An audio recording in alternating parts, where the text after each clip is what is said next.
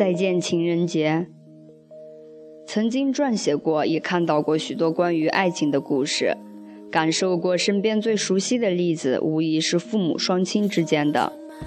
我曾经一度怀疑，他们之间是否还存在爱情这种看似被渐渐淡漠，又被生活同化了的东西。抬眸当下，他们正并肩窝在暖色光线铺陈下的沙发上，看着电视里的美食节目。老妈把手里的一块曲奇饼顺手塞进了老爸的嘴里，看上去这些并无丝毫差错。伸出食指，小心掰数他们合伙过日子的岁月，四舍五入一下，大约已有二十个年头了。长长的时间，的确值得感叹一下。只是喜结连理的日子，具体是几几年的几月几号？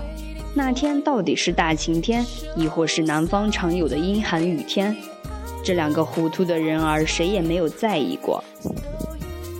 不过按父亲的话说，那些轰轰烈烈的纪念，都不是平淡日子的必要，甚至是需要。生活是需要枯燥经营的，这是一个男人在经历世事洗涤后得到的生活真谛。在很长一段时间内。我试图用华丽的辞藻去堆砌一场轰轰烈烈的爱情，可每次都觉得深情不够，动人不足，只好无奈割爱，把积攒了好久的文稿一并扔进了回收站，彻底删除。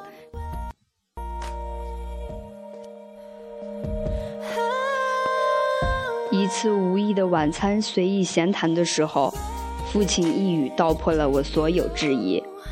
你母亲向来不是我见过最漂亮的，但她给我做饭的样子却是最迷人的。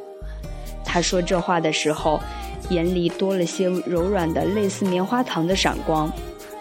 大概，人说柔软的地方总会发生柔软的事情。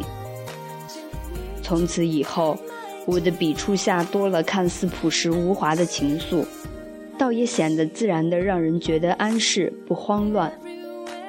爱是柔软的，是漫漫长长的，是不用刻意纪念的。在我有生以来的记忆里，母亲更是那种没有情调的女人，最拿手的兴趣爱好便只有简单家庭主妇的买菜烧。这样说着实大不为过。他大概就是那种听着交响乐，听到不到半中场的时候就会打瞌睡的人。不过，我更庆幸没有遗传他这种可怕现实基因。父亲在我面前炫耀其曾经年轻风流的过往的时候，我漫不经心又抱着半信半疑的语气不屑地说：“那你怎么就看上我老妈了？”以前翻过床底木箱里的照片，年轻时的母亲的相貌不算是最出众的。只是皮肤白皙，是抹上大红色的口红，也多了几分韵味的气息。如今的母亲更着力于干厨房的杂事儿，你不懂，我当然不懂了。我想，大概人之间的相互吸引是很微妙的，没必要想得太过透彻。他们是在三十而立的岁月遇见彼此，也不算太早。或许，在邂逅对方之前。陪伴各自匆匆那年的是另一方少年和娇艳的花朵，漂泊于异乡的羁旅之苦，或许在很长一段时间里无人作伴诉说，等待是有结果的。我开始逐渐确定他们之间是有爱情存在的，只是无需溢于言表，那样只会显得敷衍焦作。爱。是柔软的，是漫漫长长的，是不用刻意纪念的。